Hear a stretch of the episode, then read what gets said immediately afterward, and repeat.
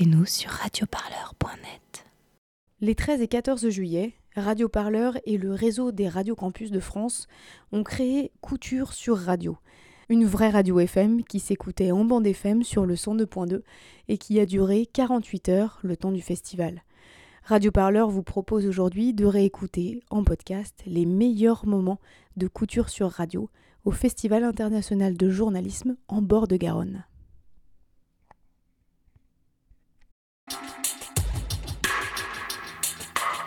Vous écoutez Couture sur Radio sur le 102.2. En direct du Festival international de journalisme de Couture sur Garonne. Le réseau des radiocampus et Radio Parleur.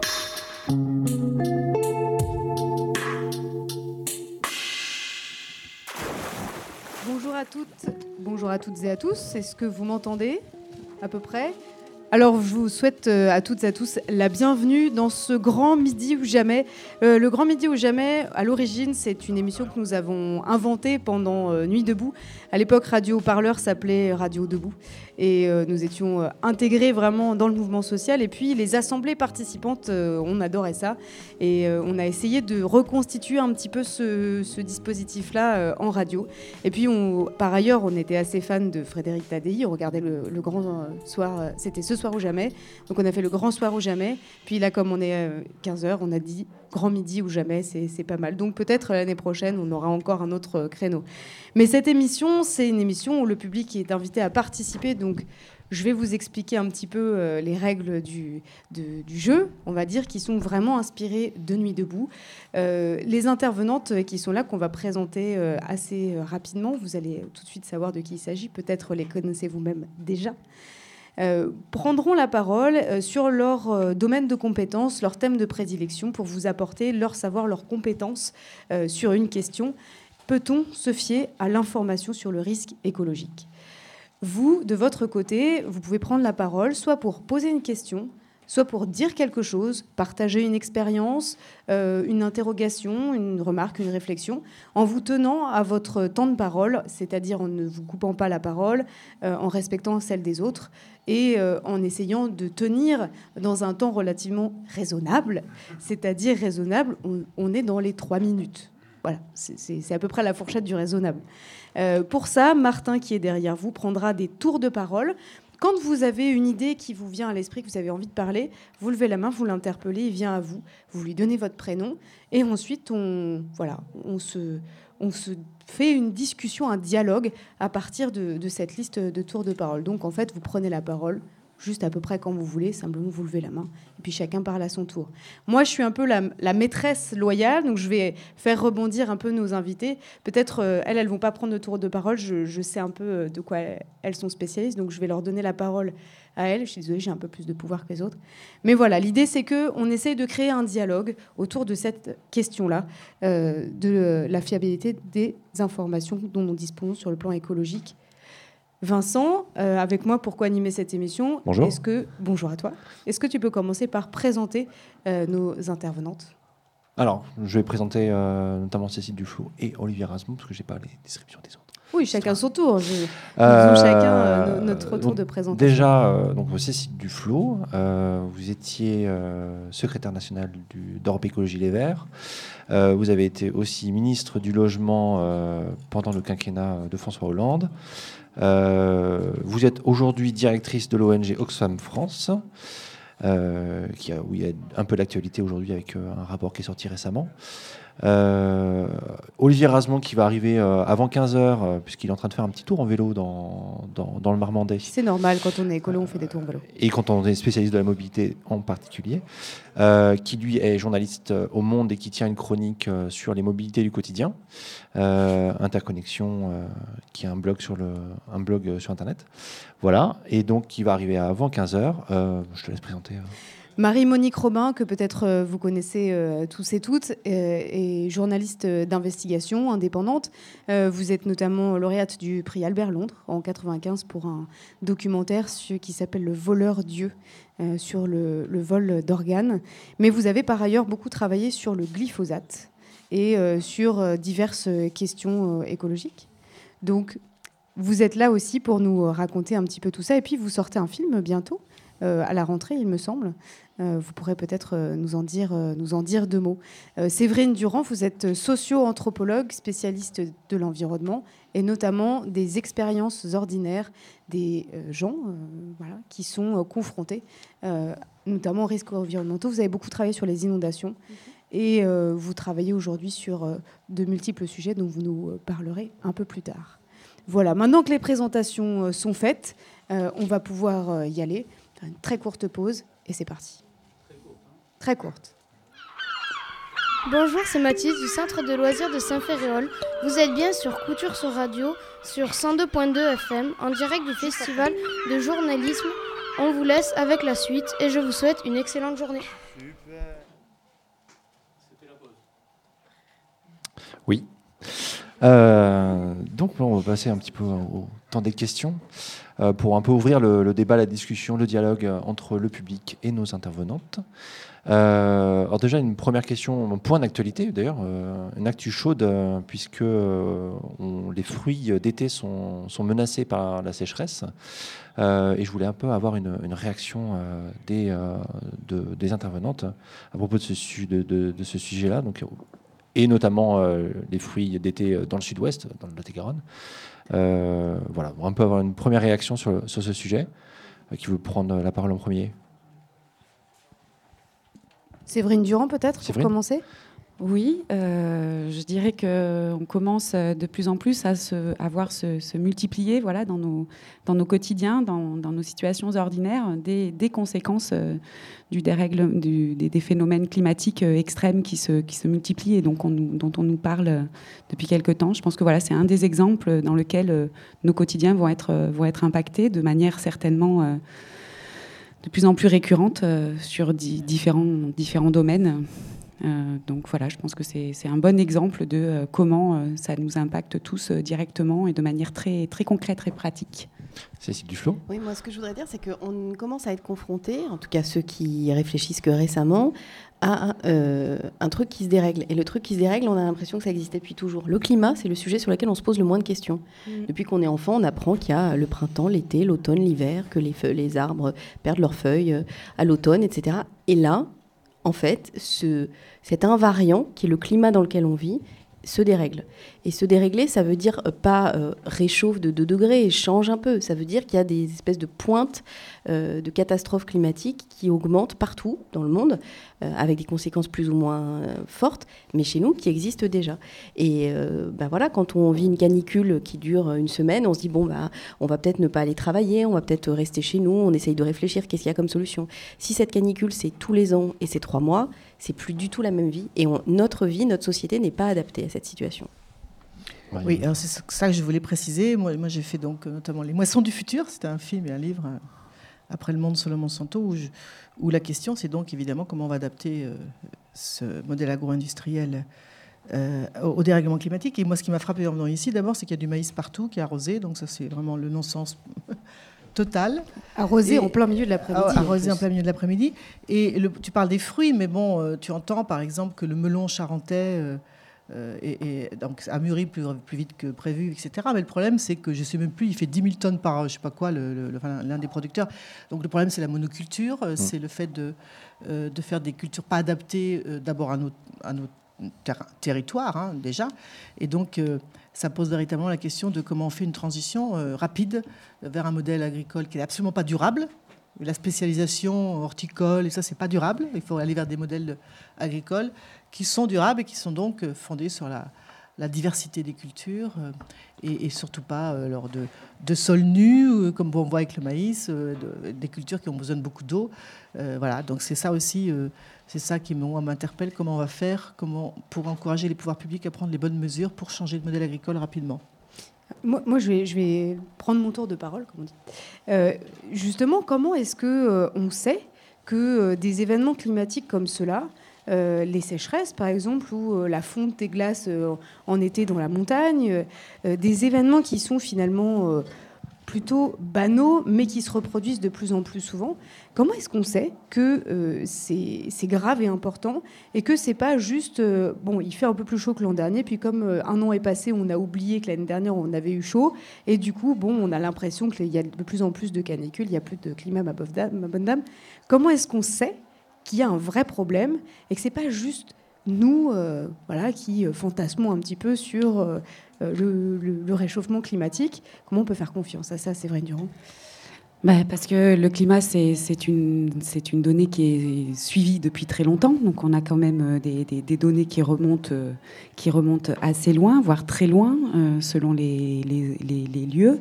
Et c'est également un, un, système qui est d'une complexité quand même... là, on est sur un niveau de complexité quand même très important. Et c'est pour ça qu'il y a même des, des effets dominos que l'on découvre à chaque crise, parce qu'il y a des choses qui en créent d'autres qu'on n'avait pas pu anticiper par les modèles. Mais voilà, donc c'est quelque chose sur lequel a accumulé beaucoup de données, sur lequel on a accumulé beaucoup de connaissances sur le fonctionnement, euh, le lien entre euh, l'atmosphère, la, mer, la terre, enfin, et, euh, et, sur lequel on a progressé en termes de, capacité d'agrégation des, des, données et de création de modèles climatiques voilà, qui sont confrontés. Mais c'est des systèmes qui sont hyper complexes, d'où euh, d'où, on va dire, euh, la difficulté de, rassembler toutes ces données, ce qui a donné lieu, euh, bon, ben, au, qui donne lieu au, travail du, GIEC. Hein, de, c'est, le groupement. tout le monde sait ce que c'est que le GIEC. Vous êtes super performant. D'accord, je vais quand même le rappeler pour les auditeurs qui ne le sauraient pas. C'est le groupe d'information interministériel. Interministériel. Oui d'études de l'évolution du climat. De l'étude de l'évolution du climat, merci. Les acronymes n'ont jamais été ma passion. Mais c'est le groupe qui euh, produit la, les données. La synthèse. la synthèse, des, la données synthèse des données qui sont disponibles. Voilà. Et il y a des questions euh, qui sont euh, voilà, éminemment complexes et sur lesquelles il est difficile d'avoir une certitude de 100%. mais quand on arrive à des seuils de certitude quasi qui, qui frôlent justement ces 100%, bon, on peut, on peut partir du principe que la donnée est fiable et s'entend sur une, évolution tendancielle qui est extrêmement complexe à, mettre en place. Il y a des choses qu'on constate aujourd'hui euh, que les modèles avaient prévues dans 50 ans. Enfin voilà, c'est pas à la virgule près. Euh, enfin, je veux dire, on parle quand même de systèmes tellement difficiles à appréhender que c'est pas aussi précis que ce qu'on pourrait euh, l'espérer. Mais quand même, on s'accorde sur un certain nombre de choses. Là, à l'heure actuelle, euh, voilà, 97%, je crois que c'est les données qui sont données des climatologues, euh, s'entendent, s'accordent sur et le fait que la perturbation du climat actuel, le dérèglement dont tu parlais, est du fait de l'activité humaine, du, ce qu'on appelle anthropocène aujourd'hui. On a tellement eu d'impact qu'on a créé une ère géologique. Alors justement, il y, a beaucoup de doutes euh, sur, le, sur cette euh, question-là, euh, il existe des climato-sceptiques qui mhm. remettent en question ce postulat. Je ne sais pas si dans cette assemblée il y a un ou une climato-sceptique. Ce serait bien, pour être discuté.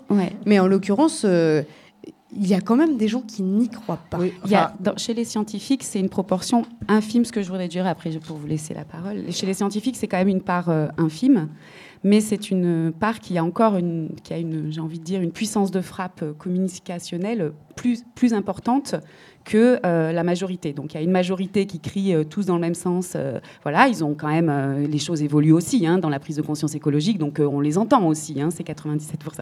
Mais la part infime de climato-sceptiques, j'ai envie de dire restante, voilà, même si on montre bien souvent leurs liens à différents lobbies, etc. Hein, c'est très politisé tout ça. C'est de la science, oui, c'est ancré dans la société, donc c'est forcément lié aussi à des visions de des visions du monde.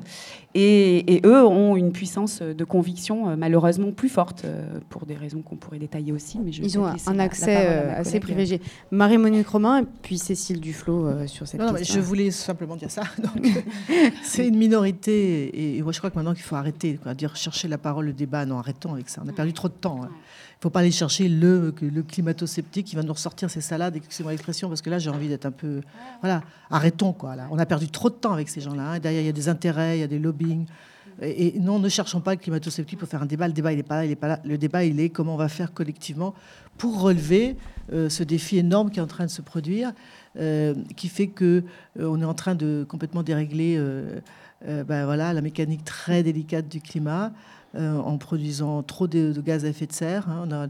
Euh, savoir que le chemin que nous avons emprunté est le pire scénario jamais envisagé par le, par le GIEC. Vous, parliez des lobbies, pardon, je vous coupe, mais vous parliez des lobbies, Marie-Monique Robin, vous les connaissez bien, notamment sur le glyphosate, vous les avez quand même bien euh, euh, pratiqués.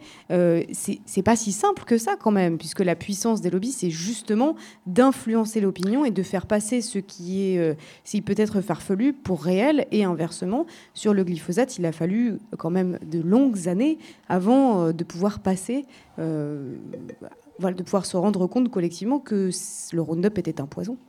Donc les lobbies ont quand même cette puissance-là. Est-ce que, voilà, comment est-ce que vous, vous avez euh, euh, justement pu faire passer le curseur du côté, de l'autre côté, c'est-à-dire en pointant le Roundup, en disant non, il y a vraiment un problème, il faut arrêter de dire que le Roundup est inoffensif? Alors, c'est deux problématiques différentes. Hein, enfin bon, sur la question des lobbying, je pense que euh, il y a un moment aussi où les journalistes doivent jouer leur rôle. Vous savez, on vous apprend dans les, écoles de journalisme l'objectivité. Alors moi, je dis euh, que ça n'existe pas, l'objectivité, c'est-à-dire qu'on a tous une subjectivité, nous les journalistes. Euh, et je parle de rigueur et d'honnêteté, ce qui n'est pas la même chose. Et sur ces questions, aussi bien le climat que les produits chimiques qui empoisonnent notre environnement, mais il n'y a pas que le glyphosate, parce que Monsanto, c'était d'autres produits bien plus... Enfin, il y en a plein. Hein. il y a un moment où il faut faire la distinction entre une, une information qui est fournie par un, un, fabricant, et qui donc un, lobbyiste, et une information qui est fournie par un organisme indépendant qui n'a pas d'intérêt financier dans le résultat de, l'étude qu'il a conduite. Ça n'a pas la même valeur. Pas la même valeur, il faut le dire carrément. Et j'en ai marre d'entendre sur des émissions de radio, la télé, dans les journaux, on donne la parole à l'un, à l'autre. Arrêtons. C'est pas le même genre d'information, et il faut bien la distinguer. Il ne faut pas avoir peur de le dire. Je ne dis pas qu'il ne faut pas donner les informations que des pseudo-études faites par Monsanto, mais il faut le dire, c'est une étude qui a été fournie par un laboratoire payé par Monsanto, voyez, et, on, arrêterait d'entretenir la confusion des, notamment du, public. Vous voyez. Il n'y a pas de symétrie de valeur. C'est pareil pour le euh, climat. entre les donc, euh, voilà, ce que vous l'avez C'est dit. Même, euh, le bah même oui, les bah, on sait très bien que, les climato-sceptiques étaient financés en partie par l'industrie des énergies fossiles, il faut le dire. Et c'est pas voilà. Et, à un moment, stop. Et à un moment, voilà. même moi, je pense qu'il faut arrêter de leur donner la parole parce qu'on perd du temps et c'est trop grave ce qui est en jeu. Alors, Cécile Duflo, puis deux personnes qui ont demandé la parole dans le public. Oui, moi je voulais rajouter là-dessus. Vous n'allez pas organiser un débat pour savoir si l'attraction terrestre existe, en fait. Euh, si la Terre est plate. Non. Et Effectivement, on va pas le faire. aucun d'entre vous ici n'a ni peut-être les connaissances scientifiques, ni les capacités techniques d'aller dans l'espace ou de mesurer la rotondité de la planète. Pourtant, vous êtes tous convaincus, comme moi, que la planète est ronde. Et sur le climat, ce qui est bizarre, c'est que des scientifiques tout aussi sérieux que des scientifiques qui travaillent sur la médecine, sur d'autres sujets, ont documenté cette réalité. Ont documenté à la fois la réalité du euh, dérèglement. Enfin, maintenant, de plus en plus, et je trouve ça intéressant, il y a plein de scientifiques qui se sont dit comment on va faire pour que ce soit plus visible? Donc, de montrer les températures moyennes année par année en les colorant pour voir cette euh, coloration de faire le retour sur euh, l'histoire du climat, parce qu'on a dit, ah, mais il y a déjà eu des périodes chaudes, il y a déjà eu des périodes glaciaires, mais aucune où on a eu cette tendance-là sur une si courte période. Ça n'a pas jamais existé. Et, donc, d'essayer de, rendre visibles les choses, mais je suis complètement d'accord avec Marie-Monique Robin, et moi, j'en ai fait des débats avec des climato-sceptiques, ou je ne sais pas comment on peut les appeler. Euh, honnêtement, c'est comme débattre avec quelqu'un qui pense que la Terre est plate. C'est un débat intéressant, mais à un moment, il y a des faits, et la réalité du dérèglement climatique, c'est un fait maintenant. Et c'est un fait qu'on va se prendre en pleine figure, justement parce que pendant des années, il a fallu débattre avec des gens qui niaient le travail des scientifiques. Donc en tout cas, moi, maintenant, je suis plus d'accord. C'est-à-dire, je n'accepte plus la confrontation avec Pascal Bruckner, avec je sais pas qui, qui t'explique que les écolos veulent te ramener à la bougie. En fait, ça suffit. C'est effectivement une perte d'énergie et de temps, alors qu'on a des choses très importantes à faire. Même si les bougies en cire de soja peuvent être euh, par ailleurs extrêmement belles et, et, euh, voilà, enjoliver euh, un foyer. une parole du public. Approchez-vous quelque peu parce que sinon vous allez vous, courber sur le micro. Est-ce que vous pourriez juste vous présenter, vous donner votre prénom et ensuite, euh, à vous la parole. Bonjour, donc je m'appelle Tom. Euh, vous parliez des climato-sceptiques et des, platistes, euh, effectivement, qui, commencent à remonter maintenant. J'ai l'impression, une sorte de nouvelle ère. C'est celle, et j'y comprends pas forcément grand-chose, c'est pour ça que je vous demande, des collapsologues et de la collapsologie en général. Est-ce que ça, ça a plutôt tendance à aider parce que du coup parler de l'urgence quelque part en tout cas sous cette forme-là ça aiderait le mouvement écologiste parce que euh, bah, plus vite on dit qu'on peut chuter, peut-être plus vite on se reprend en main Ou est-ce qu'au contraire, euh, cette peur du futur et cette tendance à dire qu'on est tous foutus, ça freine des, des, des, des cas de fer euh, tout avancé possible? Alors, laquelle d'entre vous souhaite répondre? Je pense qu'on doit toutes les trois, on va dire, on va essayer de pas dire la même chose, mais voilà. Bon. Alors, moi, je fais partie de ceux et celles qui donc, pensent qu'aujourd'hui, j'aurais pas dit ça il y a cinq ans, mais tout va vite. Et on est dans une situation totalement inouïe. Je n'arrête pas de dire, on n'a pas de chance, ça nous tombe sur nous, quoi. Dans l'histoire de l'humanité, ça tombe sur nous. Donc euh, voilà. Et, bon, il y a cinq ans, je n'aurais pas dit, je le dis aujourd'hui. Euh, je pense qu'il faut regarder la vérité en face, c'est-à-dire qu'on est dans une situation d'urgence absolue, qui fait qu'effectivement, si on ne change pas de cap rapidement, on peut parler de c'est quoi ce cap, enfin moi je travaille là-dessus depuis des années, enfin voilà, euh, eh bien on va vers un effondrement de la civilisation telle qu'on la connaît. Et ça, c'est une première chose. Mais il ne faut pas s'arrêter là. Parce que si tu dis ça, euh, bah, c'est terrible. Tu vas te tirer une balle dans la tête et puis tu n'as pas fait avancer les schlembiques, excuse-moi l'expression. Mais si on fait aussi l'impasse et qu'on ne veut pas affronter cette réalité, qu'on reste dans une espèce de semi-denis, on n'aura jamais la réaction à la hauteur de, l'enjeu, tu comprends? Donc, Et la deuxième étape, c'est de se dire, euh, on sait ce qu'il faut faire et on sait comment il faut... Enfin, on, a tout. On a tout pour, euh, pour y arriver. Et donc, mettre toute notre énergie au service du, du changement dont on a besoin. Voilà. Séverine Durand, peut-être euh, si vous avez un, élément à, ajouter, peut-être euh, ce, que, ce que vous disiez était intéressant sur le, euh, le, rapport à la, comment dire, à la peur aussi que ça peut susciter de savoir que le chaos arrive et que le monde peut s'écrouler. Est-ce que ça, justement, c'est c'est facile d'informer sur un tel risque euh, quand euh, voilà, les gens sont en danger, voire en danger de mort. Alors peut-être à plus petite échelle, vous, vous avez, qui avez travaillé sur le risque des inondations. Ici, on est dans une commune qui est à 100% inondable, hein, qui a connu d'ailleurs de très graves inondations euh, les, jusqu'aux années 80. voilà. Est-ce que c'est, facile de, de, dire ça, d'informer les gens sur le fait que le risque existe et qu'il est grave? Alors là, il y a plein de choses parce qu'il y a plein d'échelles différentes. Communiquer sur les inondations euh, dans, à une échelle territoriale ou communiquer euh, ce que vous appelez euh, le risque écologique ou le risque global, enfin ça n'a pas beaucoup. C'est pas du tout la même emprise. c'est très, très différent. Donc je ne sais pas sur quelle, quelle échelle répondre, mais à toutes les échelles. Enfin, il des, c'est des évidences, mais euh, on préfère une information agréable qu'une information désagréable. Donc euh, ça, c'est bon. Il y a des évidences un peu anthropologiques, enfin qu'on partage tous, euh, que communiquer sur sur un sujet aussi grave que notre société va s'effondrer. bon, bah effectivement, c'est pas c'est pas c'est pas facile. Après, il y a toute la question de savoir, enfin sur la culture du risque, ce que j'ai pu observer, c'est que quand même il y a besoin d'alimenter l'imaginaire de la catastrophe pour se la représenter. Quoi. Donc euh, il y a besoin, de, c'est pour ça que je pense que les, collapsologues, euh, bon, on peut discuter sur est-ce que euh, ça, ça aide parce qu'il faut garder espoir, mais mais il y a quand même un signal important qui est donné, de, de, donner à voir ce que pourrait être le futur et du coup d'avoir envie de réagir en fait, d'avoir envie d'avoir. Il faut que cette image existe quoi.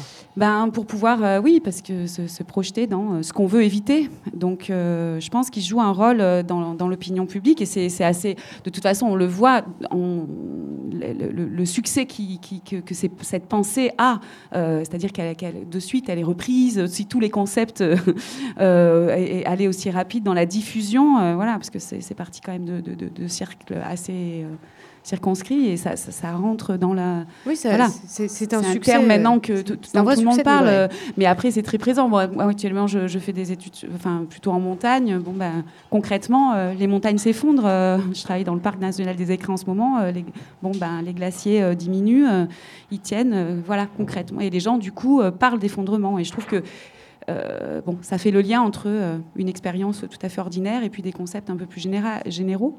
Mm. Mais euh, on, y reviendra mm. effectivement un peu plus tard euh, sur ces notions de montagnes qui se referment. Enfin voilà, c'est. J'aimerais vraiment qu'on puisse se prendre un peu le temps d'en parler. Euh, il y a quelqu'un d'autre qui a demandé la parole pour poser une, une autre question. Alors même même, même demande. Est-ce que vous pourriez nous donner votre prénom et puis c'est à vous. Je m'appelle Dominique et moi j'avais l'impression que euh, on fait l'autruche et donc on met la tête dans le sable pour pas voir le risque, ou qu'on est informé, je pensais au nucléaire, que quand la catastrophe est là. Alors puisque vous avez parlé d'eau, je vais rebondir sur l'eau. Tout le monde enfin, tous les agronomes disent depuis longtemps que c'est absurde de faire du maïs irrigué dans le sud-ouest. Et tous les agriculteurs demandent euh, qu'on leur fasse des, petits barrages comme Cossade qui sont totalement illégaux. Et il y a toute une série de barrages en cours, alors qu'on sait qu'à très court terme, c'est totalement inutile. Alors il y a vraiment, moi, il me semble, un refus de, de voir une réalité qui gêne. Qu'est-ce qu'on peut faire? La question, c'est ça. Peut-être sur cette réalité euh, qui gêne et qui est euh, difficile à absorber. Je pense que c'est quand même intéressant d'expliquer ce que ça peut vouloir dire de ne pas lutter contre le dérèglement climatique. Plus exactement, de continuer à faire ce qu'on fait. Euh, je pense que c'est intéressant de, de, visualiser et de comprendre. En revanche, là où j'ai une difficulté, c'est quand la suite logique du discours des collapsologues, c'est de dire il faut s'acheter une maison au milieu de la campagne et partir vivre tout seul. D'abord parce que techniquement, c'est pas possible pour 66 millions de personnes. Et que ceux qui réussiront à le faire, ce ne seront pas les plus pauvres. Et donc, il y a une grande injustice dans euh, imaginer que cette solution, c'est celle-là. La deuxième chose, pour répondre à votre question, c'est pourquoi on n'y arrive pas? Alors, quelqu'un m'a expliqué ça, c'est une particularité de l'esprit humain qui s'appelle le déni. Euh, le déni, c'est qu'en en fait, on a beaucoup de mal à visualiser un, problème qui nous semble insoluble et du coup, on fait comme s'il n'existait pas. Ça existe dans plein de cas. Euh, dans les relations familiales, dans, euh, dans les conduites à risque, dans tout ça, c'est le déni. Donc comment on dépasse le déni? Euh, Pour moi, la réponse, c'est de, se mettre des contraintes. C'est pour ça que je suis maintenant très en colère. Je suis très en colère sur ceux qui veulent organiser des débats autour de la réalité du changement climatique et aussi très en colère avec ceux qui parlent d'écologie punitive. Parce qu'aujourd'hui, ce qu'on vit, c'est euh, les conséquences d'une absence d'écologie. Et ce sera très, très punitif. Et donc, typiquement sur ces sujets-là, et c'est là où, à l'inverse, l'esprit humain est extrêmement euh, inventif pour trouver des solutions, si on dit l'irrigation, c'est terminé, ça va être très compliqué évidemment, dans les premiers temps, et, il faut affronter cette. Euh, mais ensuite, on va trouver bah, d'autres manières euh, de cultiver. Euh, à Oxfam, on travaille beaucoup sur des projets d'agroécologie au Sahel, notamment, où là, les problèmes sont d'une ampleur encore plus importante que celle qu'on connaît, et les conséquences du dérèglement climatique sur la faim, la mortalité infantile, elles sont déjà là. la faim, après 15 ans de baisse de la faim dans le monde, depuis 3 ans, la faim recommence à augmenter. Une des raisons majeures en étant les sécheresses conséquences du, dérèglement climatique. Donc je crois qu'il faut du courage politique, au sens euh, noble du terme, pour dire, bah voilà, il y a tout un tas de choses qui vont changer. Il y a trois moyens d'agir politiquement. La législation, la réglementation, c'est permis, c'est autorisé. Un, un, deuxième moyen, c'est les impôts, donc de fiscaliser ce qui va dans le bon sens, ce qui va dans le mauvais sens, et à l'inverse, de faire baisser les impôts sur ce qui va dans le bon sens. Et la troisième, c'est euh, le troisième moyen, pardon, c'est la commande publique, euh, l'investissement, de choisir où on, où on met l'argent collectif. Et il faut utiliser ces trois actions de manière euh, très radicale, c'est-à-dire très profonde, mais, très rapide. mais pour ça, il faut aussi que la démocratie le permette. Et moi, je continue de penser qu'on a besoin que ça s'exprime de manière démocratique. Et donc, il faut que la société, dans son ensemble, et que les citoyens mûrissent très vite pour changer leur position. Alors, ça, on arrive à, une question euh, euh, qui, suit un peu ce, dialogue. C'est euh, est-ce que, est que vous pensez que la société française est prête à affronter le risque, climatique et de savoir ainsi à quel niveau chacun peut agir pour changer soit son comportement ou soit changer le système? Bah, déjà dans la, ouais, dans la, formulation, en fait, euh, est-ce qu'elle est prête Enfin, oui, c'est intéressant de peut-être se poser la question, mais enfin, elle n'a pas le choix. Je, et, c'est pour ça que je pense qu'il est, il est erroné de, de, de, mettre en, de parler de risque écologique. C'est pas un, risque. Il n'y a pas une probabilité euh, d'occurrence. Un risque, c'est quoi? C'est un aléa, enfin, qui va rencontrer une forme de vulnérabilité. Il y a une dimension euh, probabilistique là-dedans. ici, la Garonne n'est pas venue dans le village depuis 1981, mais elle arrivera peut-être euh, la semaine prochaine. Ça, c'est un risque, c'est une probabilité. En matière climatique, il euh, n'y a, pas de probabilité que ça n'arrive pas. Enfin, on sait déjà qu'on y est. Donc, euh, il n'y a, pas la question est-ce qu'on est prêt ou pas, c'est comment on va faire et comment ça va s'organiser. Alors là, on peut discuter effectivement des responsabilités, des différentes échelles. Euh, moi, ce que je vois dans les travaux de mes collègues, enfin, j'ai l'impression, en tout cas en sciences sociales, je sais pas si vous, que pendant un moment là, il y a eu une espèce de, et c'est nécessaire, hein, de, de, responsabilisation individuelle, une tendance à se focaliser sur euh, comment les gens pouvaient changer leur comportement, contribuer, euh, et qu'actuellement il y a un petit voilà, parce que euh, oui, ça peut changer des choses, hein, d'aller au boulot tous les jours en vélo, euh, etc. Euh, voilà, ça, ça, contribue, chacun peut contribuer, la logique du colibri, tout le monde, voilà. Mais il y a aussi une échelle politique, des choix politiques importants qui, qui, doivent être faits. Et, et là, je pense qu'on est un peu à une période où on, on prend conscience que c'est à ce niveau-là aussi que les choses doivent changer et très vite. Tout le monde voit ce que c'est la logique du colibri ou pas? C'est pas forcément euh, une expression. Je crois que c'est euh, l'image de Pierre Rabhi. Euh, je crois que c'est lui qui avait partagé ce. Voilà, chacun, contribue avec sa petite goutte à éteindre l'incendie de, de, la voilà, forêt. Donc faisons aussi, allons, circulons en vélo, faisons pipi sous la douche. Voilà. ça peut être aussi des gestes très triviaux comme cela, mais c'est l'échelle individuelle est fondamentale. Mais il y a l'échelle organisationnelle qu'il nous faut aussi. Bah, Marie-Monique Robin sur le, vous, bah, pardon, hein, je reviens toujours au, glyphosate, mais c'est vrai que c'était intéressant dans votre documentaire euh, ce, côté aussi euh, très individuel, parce que c'était un produit, euh, le Roundup, qui était utilisé à la fois par l'agro l'agro-industrie, mais aussi par des individus comme vous et moi. Hein. Moi, ma mère, elle mettait du Roundup sur sa pelouse, et pourtant, elle se disait écolo. Il y a eu quand même quelque chose aussi qui a, qui a changé sur le plan individuel. Mais qu'est-ce qui, pour vous, a été le plus intéressant à, à creuser justement dans ce documentaire? Est-ce que c'était la façon dont les gens dont les gens réagissaient euh, face au fait qu'ils étaient euh, dans un supermarché avec du Roundup et qu'ils pouvaient l'acheter et l'utiliser et qui du coup ils se sentaient coupables individuellement de le faire. Ou est-ce que ça a été plus intéressant de s'intéresser au système de l'agro euh, de l'agro-industrie et notamment de son utilisation massive dans l'agriculture, on va dire moderne entre guillemets? Alors, la comparaison avec le c'est intéressant, mais je préfère comparer avec un autre film que j'ai fait qui s'appelle Sacré Croissance. Euh, D'accord. Un film et un livre bien bah alors, en, lien direct avec euh, notre conversation. Euh, et, et, qui montre qu'en fait, les alternatives, elles existent. On sait ce qu'il faut faire d'un point de vue théorique. On a tout ce qu'il faut, tous les outils, tous les experts, tous les rapports. On a tous les savoirs pratique, c'est-à-dire que partout, comme on voit dans Sacrée Croissance, euh, on vient juste de le repasser là tout à l'heure, et, le livre vient de ressortir là récemment, euh, eh bien, euh, on sait, il y a plein d'initiatives locales qui, montrent comment on peut faire autrement dans, tous les piliers de la transition, l'énergie, l'alimentation, l'argent, les monnaies locales, tout ça, etc. Donc maintenant, ça c'est parfait, mais ça ne suffira pas. C'est-à-dire que on a besoin de ça, mais on a besoin aussi du levier politique, évidemment. C'est pas avec nos petits bras qu'on va tout seul. Il faut arrêter de nous faire croire ça. Et je crois même qu'on perd du temps avec ça. Enfin, J'en suis là aujourd'hui. On hein, perd beaucoup de temps finalement. alors, je dis tout bouge tout le temps. Hein, donc là, aujourd'hui, je dis euh, c'est très important, évidemment, mais ça ne suffit pas. Il faut surtout pas mettre une croix sur le politique. Parce que toutes ces initiatives individuelles, locales, primordiales, primordiales pour entraîner le politique. Voilà. Mais si on se dit non, dans mon coin, comme tu disais tout à l'heure, je vais aller me retirer, euh, si j'ai les moyens, euh, euh, comme moi, d'avoir une maison dans les Pyrénées, euh, je vais aller dans les Pyrénées, je vais me retirer. Ça, c'est évidemment pas une solution.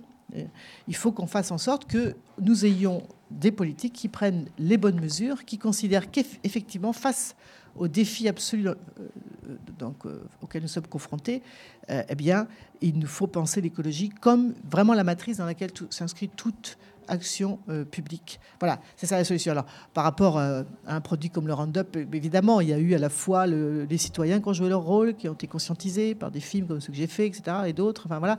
Mais aussi, il y a eu des lois qui, à un moment, on a dit stop, la loi Labbé, d'ailleurs, euh, chère Cécile, qui a obtenu, c'est un sénateur Europe Écologie Les Verts, qui a obtenu que les collectivités et ensuite les particuliers depuis janvier. Enfin, vous voyez, il y a toujours un, dans les combats qui sont menés dans des domaines aussi sensibles, euh, à la fois le, rôle des citoyens, mais aussi du, politique. Mais là, c'est encore bien plus large, vous voyez ce que je veux dire. Donc, et, voilà. Donc, et on a aussi besoin, et c'est ça où moi, je, je, ne sais pas, euh, j'aimerais avoir votre avis par rapport à ça, parce que vous savez, quand, quand vous travaillez sur la question de l'effondrement, les historiens qui ont travaillé sur cette question, et donc notamment des sociétés avant nous qui se sont effondrées, parce qu'il y en a d'autres, hein, et c'était des sociétés très avancées dans leur temps, n'est-ce pas? Les Mayas, les, je sais pas quoi, les Assyriens, l'île de Pâques, je sais pas quoi, ils ont identifié trois facteurs communs qui ont fait que ces sociétés ont disparu, parce que quand elles sont effondrées, elles ont disparu. Eh bien, c'était à la fois le fait qu'elles ne respectent pas leurs ressources, voilà, nous on est en plein dedans, le deuxième facteur, c'était des problèmes climatiques qui durent. On est en plein dedans, les Mayas, par exemple, des décennies de sécheresse. Voilà. Et le troisième, ça c'est très très important, c'est les élites qui sont à côté de la plaque, qui vivent dans leur bulle et qui ne voient pas. Et donc, euh, je pense que Cécile, avec Oxfam, elle, sait très bien, enfin, 1% de, de- des- plus riches qui possèdent autant que la moitié de l'humanité, euh, 28% qui possèdent, euh, 28 personnes qui milliardaires, euh, je sais pas quoi. Donc, comment on atteint et comment on convainc, ça, ça m'intéressait d'avoir avis là-dessus, comment on fait pour que ces gens-là, qui sont absolument indispensables, il faut qu'on les convainque, parce qu'on gagnerait beaucoup de temps si on arrive à les convaincre, n'est-ce pas? Comment on fait pour les toucher? C'est ça, c'est une question... euh, Alors très rapidement, peut-être Cécile Duflo, puis ensuite il y a une, une question, euh, une question là-bas. Deux choses. Euh, Marie-Monique a, a raison là-dessus. Parce que, euh, en fait, on a aussi, si on veut engager, j'ai dit tout à l'heure, il faut investir. Et donc, on dit, ah oui, mais le problème, c'est que bah, on n'a pas les moyens d'investir. Si, si, si on redistribue, on a les moyens. Et donc, pour moi, il y a un des chantiers qui est évidemment celui de la redistribution et de la fiscalisation des plus riches. Quand 26 milliardaires, c'est le chiffre qu'a publié Oxfam, possèdent autant que la moitié de l'humanité, il y a un truc qui ne va pas. Et d'ailleurs, même pour eux, en fait, ça- qu'est-ce que ça, à quoi ça sert d'avoir, comme les 14 milliardaires français, 78 milliards de plus en 6 mois? En fait, au bout d'un moment, ça sert plus à rien. Quelques Donc, on revient- yachts de plus. non, mais voilà, ça sert plus à rien. Donc ça- le système marche sur la tête. Eh bien, on change les règles fiscales. Ça, on sait le faire. Ça existe dans d'autres pays. Et, on est plus nombreux. Enfin, je. Oui, mais comment on fait? C'est par aussi par. Excuse-moi, mais ça m'intéresse de voir Oxfam, par exemple, qui est une association qui travaille dans ce domaine précisément. Il y a évidemment les contraintes fiscales. Je suis d'accord avec toi. Il faut absolument revoir ça. C'est pas possible de continuer comme ça. Il faut poser des règles. Il faut arrêter, etc. Mais moi, l'humain m'intéresse aussi, tu vois, Cécile. C'est-à-dire, je garde espoir. Alors, je suis peut-être complètement, euh, euh, comment dire, utopiste. Je sais pas, c'est un vieux fond catho, euh, je sais pas. Je garde l'espoir que ces gens qui sont dans ces multinationales, euh, qui ramassent, tu sais, les dividendes, tu sais, 500 milliards de distribués au deuxième trimestre 2018, 50 milliards euh, 46 pour la France, euh, qui est le pays euh, numéro un en Europe pour la redistribution des dividendes, hein, n'est-ce pas? Je garde espoir qu'on arrive quand même à toucher les gens, non? Et, et qu'on comprenne. Alors voilà. Ou alors, c'est toi, tu penses? Non. Alors moi, ce que je crois, c'est, plus exactement, je suis encore pire que toi. Je, me- je n'arrive pas à comprendre. C'est-à-dire, j'arrive pas à comprendre comment le mec de Monsanto, qui a vu les données, qui sait, etc., il signe et il organise le, le lobby. Bah, j'arrive pas à comprendre, mais- J'ai un truc qui m'échappe, donc il ne faut pas non plus perdre trop de temps à essayer de comprendre cette mentalité-là. Je pense que sur le dérèglement climatique, ce qui est intéressant, c'est qu'à la différence de tous les effondrements de civilisation dont tu parles, euh, là, ça concerne l'ensemble de la planète. C'est une affaire de terrien pour la première fois dans notre histoire. C'est-à-dire que personne ne peut y échapper. On ne peut pas partir sur une autre planète. Et même les plus riches qui, par exemple, pensent qu'ils vont échapper aux incendies en Californie en payant leur propre compagnie de pompiers, bah, ça marche pas. C'est-à-dire qu'il y a un moment, quoi qu'on fasse, euh, et quoi qu'ils fassent, et qu'il est ou elle fasse, ils seront concernés. Donc je pense que cette prise de conscience, elle est en train Ils d'arriver. ne le croient pas. Si, si, je crois que là, les choses sont en train de changer. Ah, Euh, honnêtement, alors, je, je constate, moi, depuis. euh, euh, ça fait quand même plus de 15 ans que je parle de ça avec plein de gens. Je vois bien le passage euh, du, euh, du mépris à la moquerie, de la moquerie à l'ironie un peu incertaine. Et là, on n'est plus du tout dans le, dans le, dans le même schéma. Bah, Voilà. de rigoler, quoi. Alors, attendez, parce que ce monsieur a demandé la parole depuis un certain temps. Alors, je me dois de faire respecter les tours de parole. Allez-y, venez, approchez-vous euh, du micro. Euh, de la même façon, euh, votre prénom, et c'est à vous. Il- s'agit plutôt d'un témoignage. C'est comment passer à l'action après le débat ou avant le débat. Euh, concrètement, juste une parenthèse pour enfoncer encore le maïs irrigué. Sachez qu'un hectare de maïs irrigué, c'est 2500 mètres cubes d'eau euh, de, demandée. C'est en gros la consommation de 25 ménages. Une exploitation des Landes qui a 100, 100 hectares de maïs irrigué, c'est la consommation de 2500 ménages.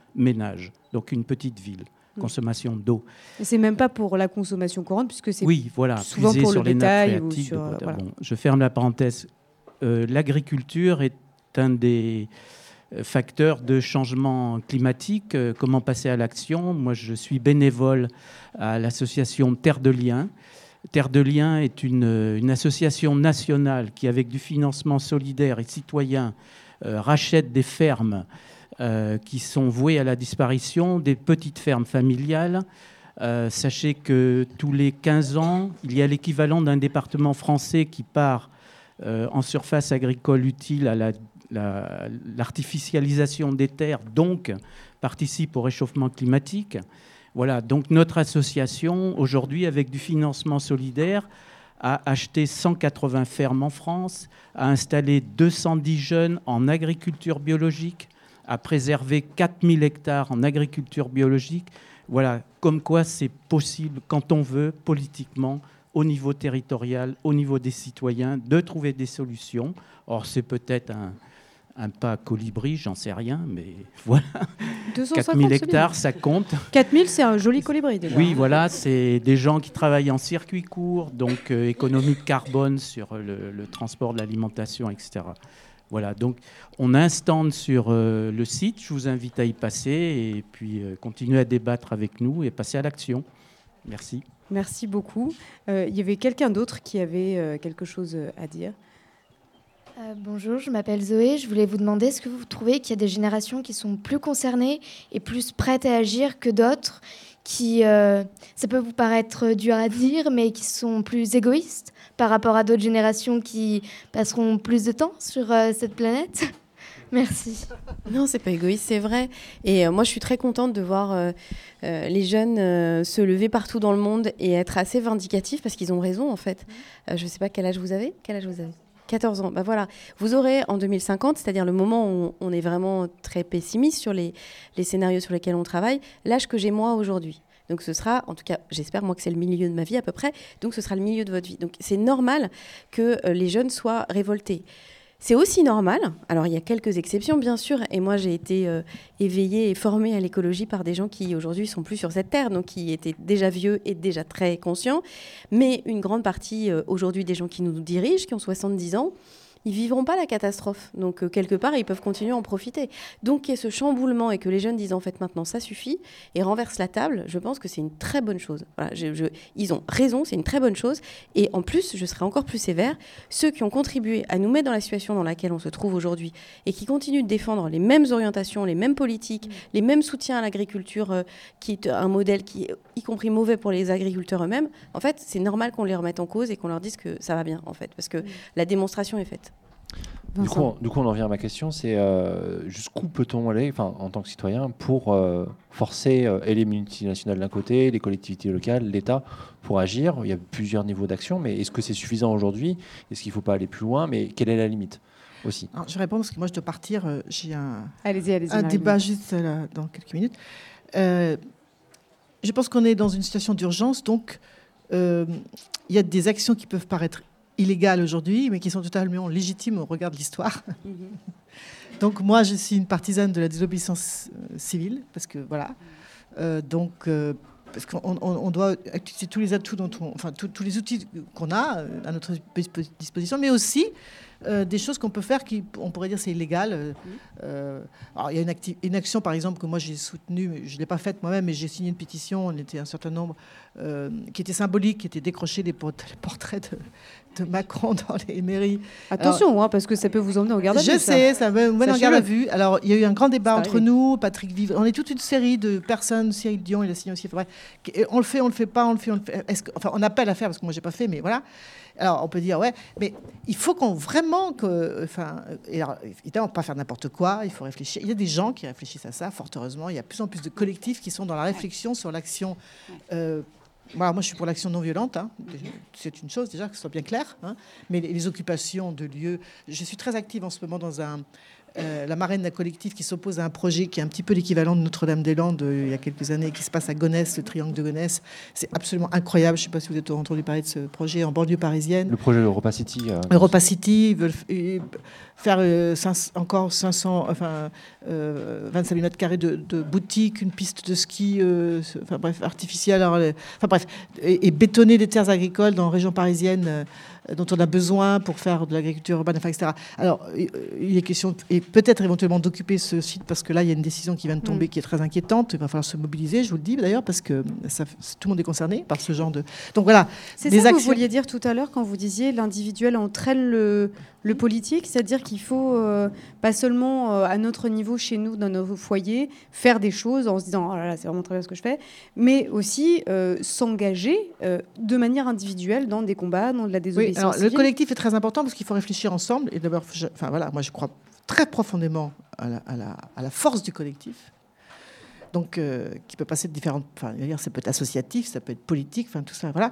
Euh, donc, il faut réfléchir ensemble aux actions qu'on peut mener, hein, qui, euh, pour, pour effectivement faire en sorte qu'un maximum de citoyens, mais aussi de politiques, eh bien, prennent conscience de ce qui est en train de se passer. Voilà. Donc, et évidemment, il y a aussi la partie politique qui est bah, il faut aller voter parce que voilà, et puis il faut bien voter. Excusez-moi, mais voilà, il faut voter pour des gens qui vont. Qui, vont, qui, qui ont, qui ont compris hein, tout ce qui est en jeu. Voilà. Alors, juste avant de, repasser euh, la parole à, à quelqu'un qui l'a demandé. Euh, c'est Séverine Durand, justement, sur euh, cet aspect entre l'individuel et le collectif, vous qui avez euh, observé d'assez près des, des, villages avec quelques centaines d'habitants, confrontés au risque d'inondation d'abord et maintenant au risque de, d'effondrement des montagnes et de, la fonte des glaciers. justement, comment ça se passe, ce rapport-là? Est-ce que les gens se sentent individuellement, justement, touchés? Ou est-ce qu'ils ont tout de suite conscience que c'est quelque chose qui nous touche tous euh, ou qui au moins touche euh, l'ensemble des habitants? Est-ce qu'ils réagissent individuellement? Est-ce qu'ils réagissent collectivement? Voilà, comment ça, c'est quoi le, le rapport entre les deux? Ah, vous touchez à des, situations qui sont complexes. Et là on est en pleine observation du déréel parce que comme on l'a dit plusieurs fois, les choses changent énormément. Enfin, moi je suis quand même une jeune chercheur, euh, je travaille depuis dix ans sur ces problématiques-là. Et ce que j'observe aujourd'hui, ce que j'observais il y a cinq ans ou il y a dix ans, c'est vraiment les choses bougent très très vite sur, euh, sur ces sujets euh, de, crise environnementale et de, de, prise de conscience, les choses bougent très vite. Et après, bon, il y a plein d'échelles, c'est difficile de répondre à votre question d'une manière générique parce que ça va dépendre dépendre aussi euh, des territoires, ça va dépendre des sujets, ça va dépendre de beaucoup de choses. Euh, mais il y a des collectifs qui se forment un peu partout. En même temps, euh, voilà, je pense qu'il y a il y a des choses, voilà, il ne faut pas avoir un. Enfin, moi, je, prône aussi euh, la forme d'espoir. Euh, oui, il faut envisager, euh, imaginer que ça pourrait s'effondrer pour avoir envie de réagir, mais en même temps, il faut observer que les choses bougent très vite. Il y a beaucoup de monde qui fait plein de choses là, et, ça, ça, s'active beaucoup à des échelles très locales. Et voilà. Après, l'articulation avec le politique est en train de on va dire, euh, enfin, c'est le point un peu de, où les choses se cristallisent là actuellement, parce qu'il faudrait passer à des leviers d'action plus, plus, plus forts. Mais en même temps, enfin, c'est pas nouveau que la société civile, même si j'aime pas trop cette grosse boîte, euh, euh, soit plus, plus rapide que, que, que les institutions, que, que, que l'État. Enfin, c'est souvent eux qui, enfin, la société qui tire aussi l'innovation. Et c'est quand même ce qui est en train de se passer actuellement. Et il y a des leviers qui existent. Tout à l'heure, on parlait de celui de la désobéissance civile. Je, je, je personnellement, j'en pratique et je, je, crois que ça devient une nécessité. Pour, euh, mais il y, y, a aussi le levier du, droit, du cadre du droit. Et aujourd'hui, de plus en plus d'associations euh, se, se, mettent ensemble. On en a plusieurs jusqu'à des échelles très hautes pour, porter plainte contre l'État. Et je pense que ce levier-là aussi, il est intéressant. Et c'est aussi par euh, l'évolution du, du, droit qu'on fera bouger les choses de, voilà, de manière plus, plus étendue. Oui, c'est pas les catastrophes climatiques, de toute façon, elles sont loin de nous.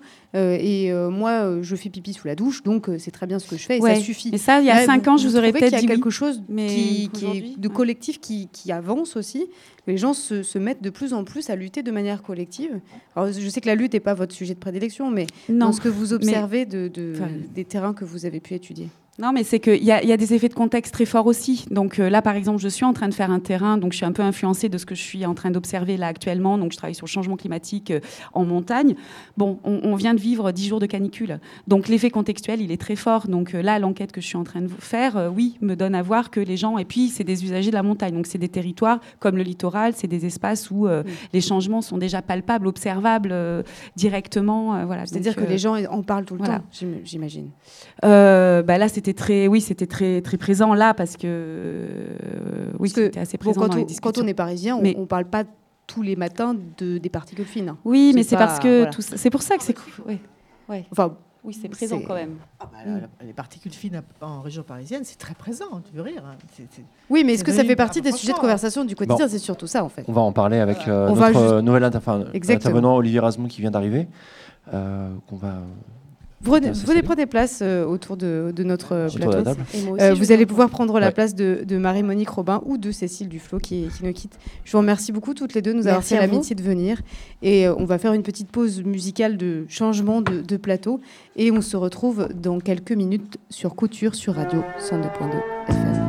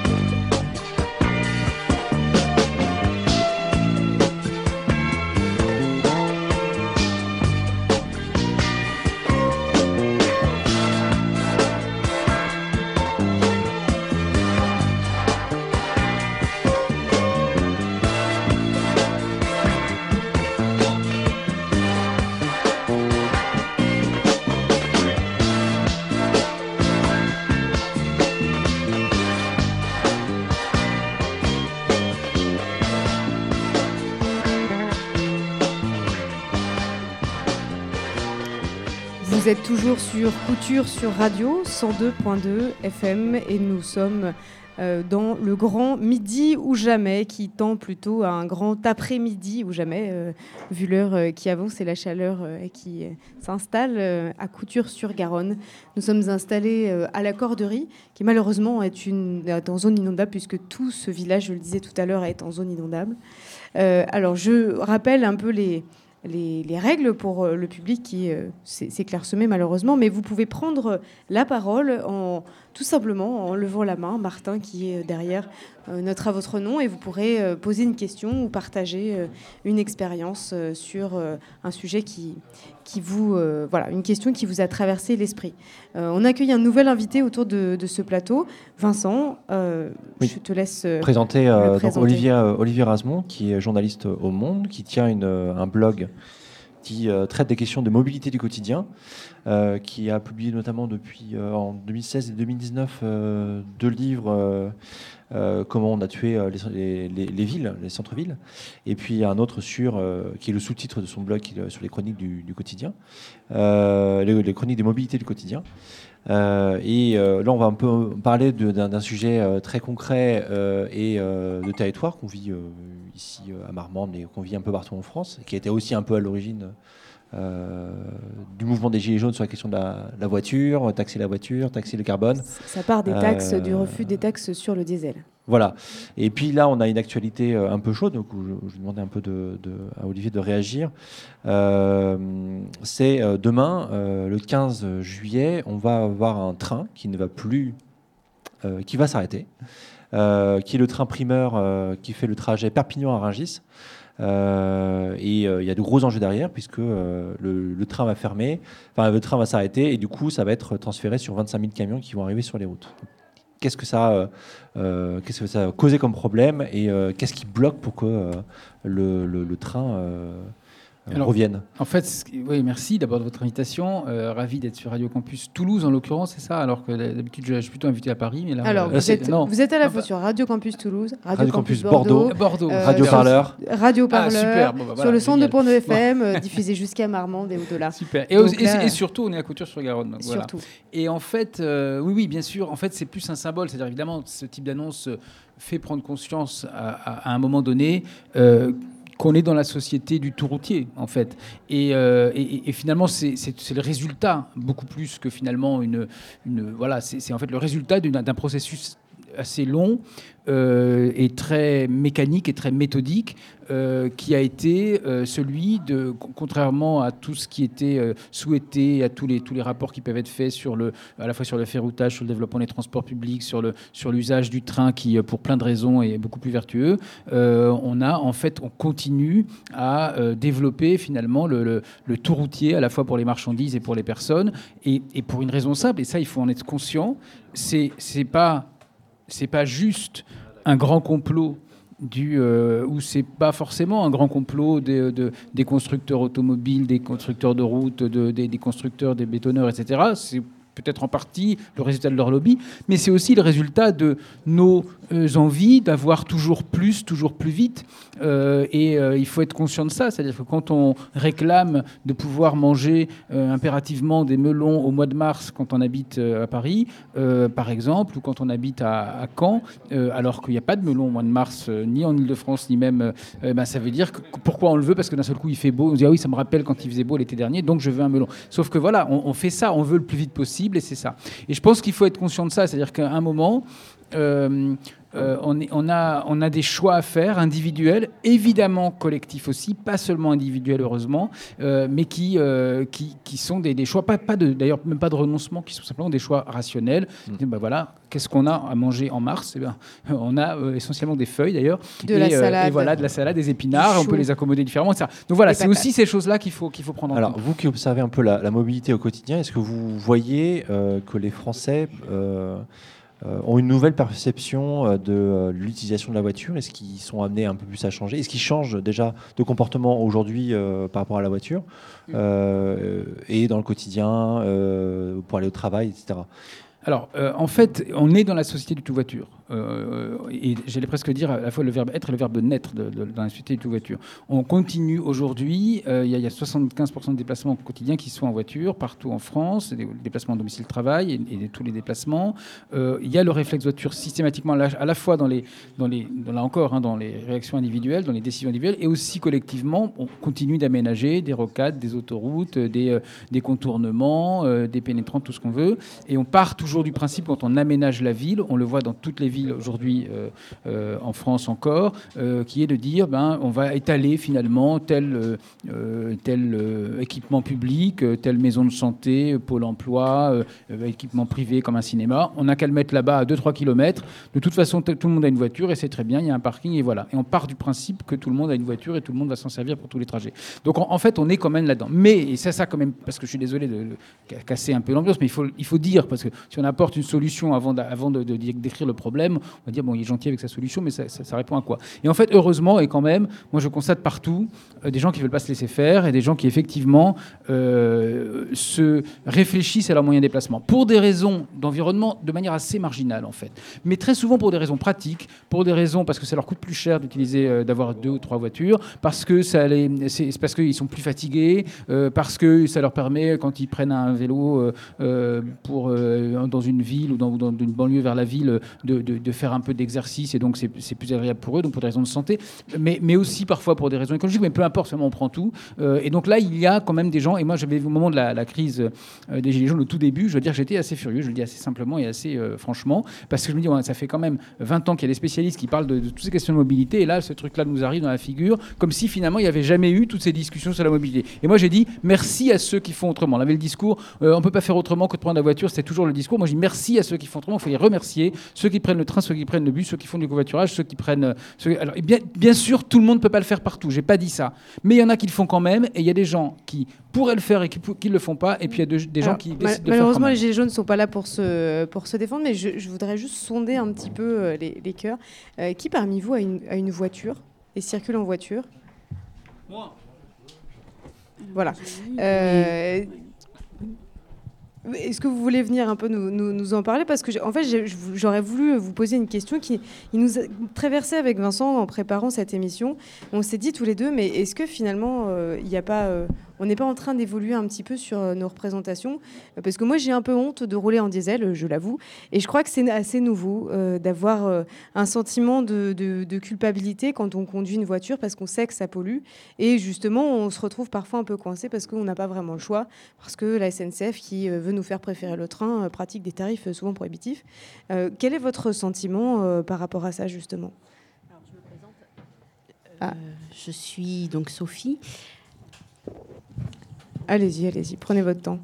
Merci. Alors, euh, euh, moi, en ce qui me concerne, euh, j'ai habité quelques années sur Bordeaux et du coup, j'ai vu l'évolution, l'arrivée du tram sur Bordeaux, qui a quand même redonné un petit peu la, ville aux piétons et c'est quand même devenu très agréable. Il se trouve que depuis, je suis venue un petit peu dans le Lot-et-Garonne, pas très loin d'ici, à, à Casteljaloux, où effectivement, c'est suffisamment petit pour se déplacer rapidement à pied, à vélo, et où quand même je prenais très facilement ma voiture pour des petits déplacements. Euh, où là je me disais quand même, ça le fait pas, euh, c'est tout à 5-10 minutes, à un moment donné, il faut se responsabiliser, il faut y aller à pied. Donc vous avez fait le choix euh, de ne plus utiliser votre voiture pour ces déplacements du quotidien? Euh, Ça dépendait, ça dépendait de la gestion du temps, on va dire.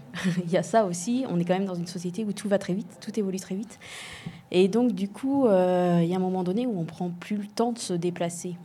Et maintenant, j'habite du côté d'Angoulême, à une 20 minutes à peu près au nord d'Angoulême. Et là, à pied, si je veux faire les choses, ça me prend deux heures. Très honnêtement, hein. je l'ai fait une fois, ma voiture était en panne, je suis rentrée du boulot, j'ai mis deux heures et quart. Donc, euh, à un moment donné, la question, c'est... Euh, on a nos responsabilités individuelles et effectivement, euh, ben, sur certaines activités, je vais covoiturer quand je le peux et c'est avec plaisir.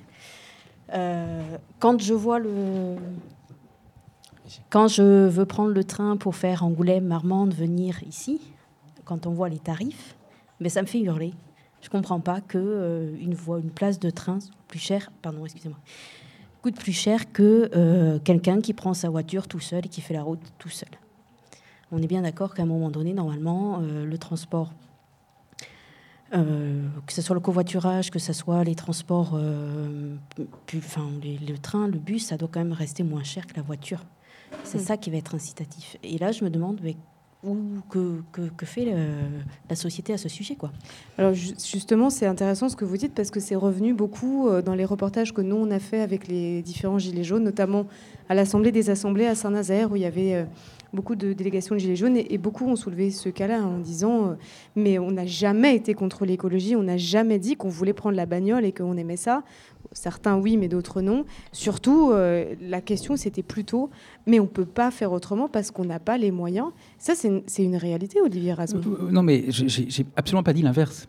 J'ai dit, il y a des gens qui disent qu'ils peuvent pas faire autrement, et certains qui sont exactement dans la même situation font autrement.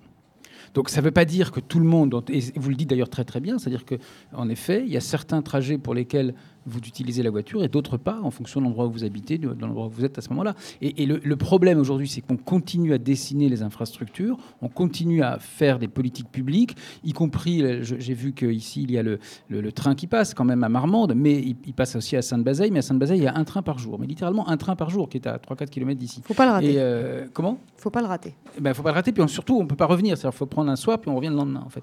Donc, euh, voilà, donc c'est plutôt ça. En fait, on- il, y a il y a parfois des possibilités. Quand je suis arrivé à Couture avant, euh, il y a trois jours, euh, la première chose que j'ai faite, c'est bon, j'ai vu, évidemment, il n'y a pas de transport public, je vais faire comment Euh, Je suis logé à Meillan, qui est à 3 km d'ici. En fait, je me suis renseigné, et puis je me suis rendu compte qu'on pouvait louer un vélo. Donc, j'ai fait ça, j'ai loué un vélo. Je dis pas que tout le monde va, rouler à vélo demain à Couture, c'est pas ça, mais simplement, il y a parfois des possibilités, il faut se renseigner. Ça, c'est notre responsabilité individuelle parfois. Euh, première chose. Et deuxième chose, il y a effectivement des politiques publiques à mener, c'est-à-dire en fait effectivement davantage de trains euh, au-delà même du prix, parce que, et je reviens, je, je réponds aussi à cette question sur le prix, quand on intègre, quand on prend en compte le prix euh, de la voiture, généralement on compte le carburant. Alors qu'en fait, une voiture coûte beaucoup plus cher. Il faut la posséder, il faut la, il y a- l'entretien, le contrôle technique, etc. Et quand on regarde, alors on peut pas forcément partout évidemment se passer de voiture. Par contre, il y a des endroits où on pourrait se passer d'une voiture sur deux, parce que l'autre, le, conjoint, ou, ou- ou d'une sur trois ou d'une sur quatre, ça arrive aussi, hein, parce que le conjoint peut faire autrement, etc., etc. Et donc ça, c'est toute une série, toute une série de réflexions à la fois. Mais là, j'insiste vraiment, c'est évidemment au niveau individuel, pas par culpabilisation, parce que moi je trouve que c'est pas forcément premièrement le plus efficace, et deuxièmement c'est pas tellement l'entrée, mais simplement pour là aussi il faut vraiment réfléchir aux questions. Là on a un problème aujourd'hui en France qui est la- pas seulement en France, en Europe et dans le monde occidental de, de- de sédentarité. On a une crise de sédentarité, on bouge plus assez. Les enfants d'aujourd'hui ont une capacité cardiovasculaire inférieure de, euh, de 40% à ceux des enfants, enfin, de 25% à ceux de, pas ceux qui viennent de passer dans la rue, qui ont l'air, non, tout à non, fait en plus vaillants, de hein, ça, je à moment, oui. Mais, mais, mais simplement, voilà, on a, on a tous ces, ces éléments-là. Et la question qui- qu'il faut se poser à chaque fois, c'est bon, euh, finalement, de comment je vais me déplacer? Eh ben, certainement, oui, je vais prendre évidemment la voiture. Et puis à d'autres moments, ben, peut-être que je peux faire autrement. Et puis surtout, là encore, j'insiste, hein, ça dépend de politique publique, c'est des choix. Et plus il y a, et on le voit en ce moment en Suède, où il y a ce, ce mouvement Flixcam qui dit euh, l'avion, on n'a plus envie de le prendre, ça sert à rien. Ça- Enfin, c'est pas que ça sert à rien. Non, justement, c'est pas que ça. ça va au-delà C'est ça. utile, mais on n'a pas, on n'a pas forcément envie de le prendre pour les, pour les trajets, surtout pour les vols domestiques. Et donc, en fait, la compagnie suédoise de train a regagné 8% l'an dernier de, de chiffre d'affaires. Ils sont en train de développer de nouvelles lignes, etc. Donc ça veut dire que quand le, le public est là, il peut y avoir aussi une pression pour que les, euh, les- les trains s'améliorent. Alors justement, j'y venais parce que euh, y a aussi euh, euh, tout ce, qui se passe quand on vit dans un environnement où se déplacer peut devenir difficile. On posait la question tout à l'heure, je, le dis pour les personnes qui viennent de nous rejoindre, nous étions en compagnie de Cécile Duflot et de Marie-Monique Robin et de Séverine Durand qui est toujours là. Et il y avait cette question du mais comment les individus peuvent entraîner finalement le politique, c'est-à-dire l'échelle au-dessus d'eux. Euh, Marie-Monique Robin disait euh, il faut faire acte de désobéissance civile, il faut lutter, c'est important, etc. Euh, mais sur les, c'est vrai que sur les questions de, mo- de mobilité, on, est parfois un peu tout seul parce que c'est, on prend un billet de train, on l'achète, c'est pour se déplacer soi. Est-ce que pour vous, c'est important d'avoir justement d'aller chercher, euh, faire pression en tant que collectif d'usagers, par exemple, sur la SNCF pour s'y retrouver dans la, c'est même plus une forêt là, c'est une, c'est une apocalypse de tarifs différents. Euh, les cartes ne sont plus euh, de, de réduction ne sont plus valables dans les mêmes régions. Donc, selon la région dans laquelle vous habitez, vous allez avoir votre carte de réduction qui va pas marcher. Vous prenez des amendes, etc. Enfin, on va le dire trivialement, c'est le bordel. Alors, est-ce que les usagers, c'est efficace quand ils se réunissent et qu'ils agissent justement à ce niveau-là pour dire attendez là, il y a un problème? Il y a plusieurs choses. Il y a, effectivement, euh, il y a effectivement le, fait que les, usagers se, réunissent et, font pression. Alors, effectivement, en ce moment, la Fédération nationale des, associations d'usagers de transport euh, fait pression et, fait parler de cette, question de tarif de train. et, effectivement, manifestement, c'est un, très gros problème. J'avoue, je ne l'ai pas testé personnellement, mais j'ai vu ça. il y a une association que j'aime bien, qui est en Ile-de-France, qui s'appelle Plus de Trains. ils sont dans, l'ouest de l'Île-de-France et ils avaient un, problème de, régularité en fait de train de banlieue. Ils le prennent tous les jours pour aller euh, euh, à la Défense et puis à Paris. Et en fait, ils ont euh, commencer à réfléchir eux-mêmes à ce que pourrait être une ligne améliorée avec euh, plus de trains dans un certain sens et moins dans un autre, une, meilleure euh, régulation, etc. ils sont allés voir la SNCF, ils sont allés voir les autorités politiques, ils sont allés voir évidemment aussi les médias. Ils ont parlé de tout ça. Ils ont, ils ont réussi à faire, à, réorganiser leurs lignes. Et maintenant, ils, sont, ils deviennent un peu une référence d'ailleurs en, Ile-de-France et d'autres associations d'usagers viennent les voir. Et c'est intéressant. Ils ne se contentent pas de de râler, pardon, mais ils, vont aussi faire, faire les choses. Bon, mais c'est pas seulement ça, parce que bien sûr ça, et, tout le monde n'a pas forcément l'énergie pour le faire, évidemment, tout le monde n'a pas forcément le temps pour le faire. C'est aussi parfois, moi je le vois très bien, les élus ont parfois l'impression que, je le redis, hein, mais tout le monde, de toute façon, euh, se déplace en voiture, il n'y a pas de problème, il n'y a pas de demande pour ce, truc-là. Et quand il commence à y avoir des gens qui, tout simplement, justement, font autrement, je pense là cette fois au, vélo en ville, et pas seulement dans les grandes villes, hein, ça peut être également dans une, dans petite ville ou une ville moyenne ou dans, un territoire euh, semi-rural, euh, là, il, y a, il commence à y avoir des gens qui le font, et là, on se dit, il y a une demande en fait. Et ça, donne, mais souvent il y a une association ensuite qui pousse. Et puis les élus se disent, ah oui, c'est vrai, il y a du monde qui le fait. Et eh ben c'est intéressant. Il y a peut-être mes électeurs parmi eux, mais ils sont même pensés à des électeurs. Là, ça veut dire que c'est possible. Et donc c'est aussi parfois cette action citoyenne. Et puis il n'est pas interdit, hein, tous, les, tous ces moyens-là s'additionnent évidemment les uns aux autres. Euh, il n'est pas interdit aussi d'avoir des élus euh, qui, dès le début, ont compris qu'il y avait des enjeux. Ah, Séverine Durand, justement, euh, c'est intéressant ce que vous dites, parce que ça répond complètement à la question du comment l'individuel peut entraîner euh, le politique, alors que parfois euh, ça peut donner le sentiment que ça ne, sert à rien de faire les choses dans son coin, mais là, visiblement, le, quand la mécanique prend cette forme-là, si. comment ça, se, joue? Vous avez étudié, vous, la question du risque inondation et surtout euh, la façon dont les, autorités euh, politiques communiquent sur la prévention du risque, c'est-à-dire comment est-ce qu'on protège les habitants des inondations. est-ce que justement, il y a... comment ça marche en fait? Comment est-ce qu'on informe la population? Comment les politiques prennent à cœur le fait de, prévenir les habitants qu'il y a une, menace pèse sur leur santé, que ce soit là on a pris l'exemple des mobilités, euh, les particules fines, c'est un risque majeur pour la santé, euh, euh, notre santé à tous et à toutes. Mais là, en l'occurrence, sur les inondations, il y a le risque de perdre sa maison, le risque de mourir noyé, le risque de perdre une bonne partie de ses biens autour de sa maison.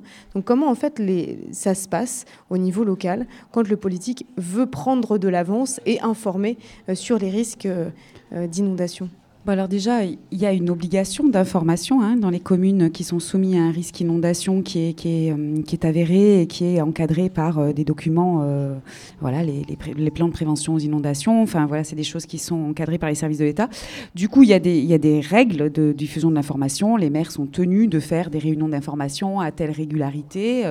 après, il y a des campagnes d'information au niveau qui se décident plutôt de l'État en région, au niveau préfectoral, régulièrement.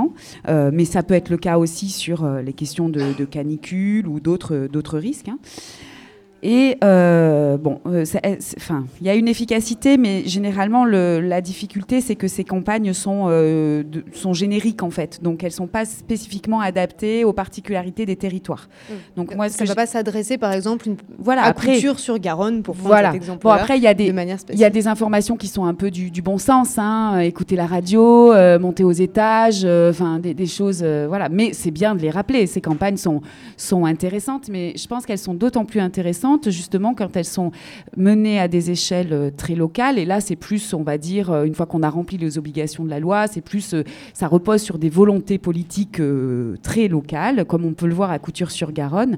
Et ce que j'ai pu observer, c'est que les, dispositifs d'information, voilà, ancrés dans les territoires en fonction des spécificités locales, comme il peut y avoir là où il y a une maquette qui reproduit l'inondation dans la maison là, la Garonne qui est juste à côté. je m'excuse si j'écorche le nom, il me semble que ça s'appelle comme ça, mais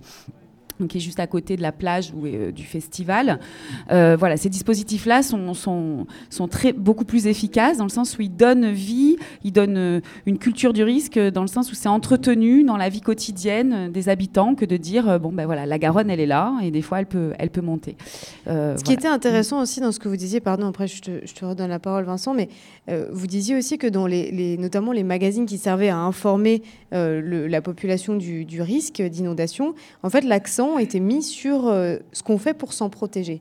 Construire les digues, euh, faire des photos aériennes très belles, euh, des, chantiers massifs, et donc donner l'impression qu'on a le contrôle aussi finalement euh, sur ce qui se passe, alors que euh, c'est mm. beaucoup plus compliqué que ça. Ouais, ben les choses changent beaucoup et comme dans, sur beaucoup de sujets, les choses changent au rythme des crues et, au rythme des crises.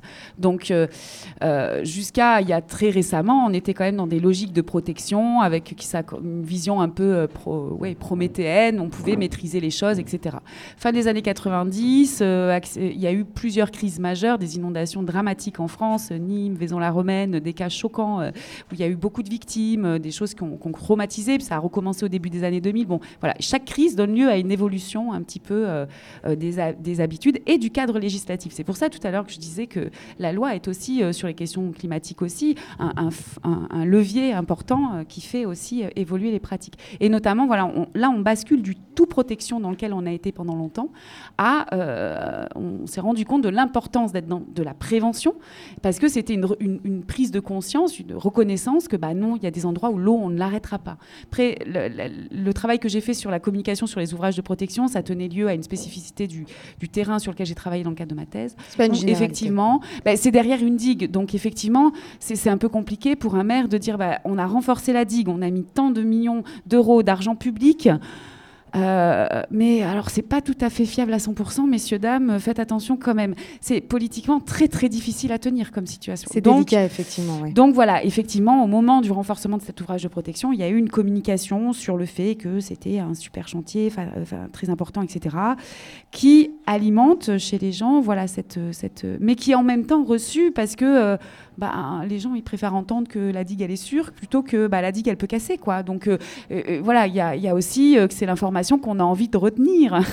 enfin parce qu'il y a aussi une foi dans la technologie. Après voilà, moi personnellement, j'ai étudié ce, ce, village, je devais m'installer. Je n'ai pas habité derrière la digue parce que moi j'ai la conviction profonde que la digue elle peut lâcher.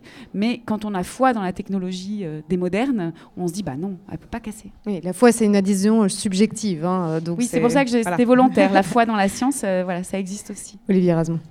Oui, il y, a un lien en fait entre, entre la mobilité euh, et le risque d'inondation. Euh, ici à Couture, euh, je parlais hier avec une couturienne, on s'est croisé comme ça à l'endroit où on mange, et elle me dit, en fait, je lui dis, alors ça, change complètement le village, et c'est vrai que ce type de festival est très intéressant d'ailleurs du point de vue de la géographie du village, mais ça c'est un autre sujet, euh, et, on retrouve ça tout mois de juillet à Avignon, ça doit être absolument passionnant d'étudier Avignon pendant et avant et après le festival, mais, euh, mais, mais, on retrouve ça ici aussi, et, je lui dis, mais est-ce que c'est pas compliqué, est-ce que les gens acceptent finalement de devoir enlever leur voiture de là, la mettre sur le parking en dehors, de ne plus pouvoir l'utiliser de la même façon Elle me dit, bah, elle me dit, oui, vous savez, on est habitué parce que de toute façon, il y a les inondations régulièrement et, presque chaque hiver, on doit faire ça.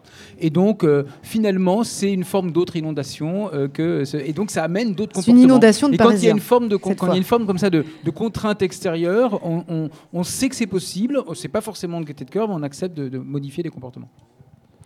Alors, j'avais, une, question, puisque là on, on, arrive au, niveau très local. Euh, dans un an, c'est les élections municipales, et on sait que les communes, et euh, après, quand euh, il y a des communautés, communautés, communautés, d'agglomération, ce sont des échelles où il y a un pouvoir de décision sur les questions de mobilité. est-ce que l'enjeu de la mobilité va être important pour ces élections municipales? Il y a des idées qui circulent comme euh, l'exemple de, Dunkerque avec les transports gratuits. Euh, est-ce que c'est une bonne idée? Est-ce que c'est une fausse bonne idée? De mettre en place les, transports gratuits Et quels sont les exemples de, territoires qui ont mis en place, plutôt des territoires ruraux, puisqu'on parle un peu autour de, Couture-sur-Garonne, qui, ont mis en place, qui ont mis en place des systèmes de, mobilité intelligents euh, pour euh, faire oublier la voiture euh, et utiliser un autre mode de transport? Alors, il y a plein de choses dans tout, tout, ça. J'étais la semaine dernière à Dunkerque. J'ai pris le bus gratuit, je voulais le voir. J'ai aussi, je suis allé interviewer le maire. il est très fier de son, de son truc, de son coût, en fait. et c'est vrai qu'il a énormément fait augmenter la, proportion, le, nombre de gens qui, prennent le bus à Dunkerque en, quelques mois. la question, et on le voit partout d'ailleurs quand il y a des, comme ça des éléments de transport gratuit qui arrivent dans une ville. Ça a été le cas à Châteauroux en 2001, etc. Dans d'autres villes en France, une 20, 25 villes à peu près, pas très grandes, Dunkerque est la plus grande maintenant. Euh, et, souvent, ça se, ça, augmente plus après au bout d'un moment. C'est-à-dire que ça, il y a beaucoup de gens qui d'un seul coup prennent le bus, mais finalement on s'habitue à l'idée que soit. Alors, par contre, on en parle très bien, et ça, et ça à Dunkerque manifestement, il en est très, c'est pas mal parce que du coup, il y a des gens qui effectivement étaient isolés, qui même n'avaient pas forcément accès aux ce qu'on appelle les tarifs solidaires, pas cher du tout, euh, euh, et qui, ne bougeaient plus pratiquement. Et maintenant, ils se remettent à marcher pour aller à l'arrêt de bus et ensuite à, prendre le bus. Donc ça, c'est intéressant. Le seul truc, c'est comment on pérennise ça, pas seulement en termes d'argent, parce que ça, ils l'ont à Dunkerque, c'est une ville à la fois avec des, une population pauvre et, des, et, des, euh, et, beaucoup d'entreprises, notamment le port, la centrale nucléaire, qui fait que finalement la, ville a de l'argent, la, la, communauté urbaine a de l'argent. mais c'est comment on pérennise également en termes de, de, de donner continuer à donner envie de prendre les transports. Et là, effectivement, à Dunkerque en tout cas, il me dit qu'il a de nouveaux projets de développement avec des bus plus réguliers, plus fréquents, euh, disposant de voies réservées, etc. etc.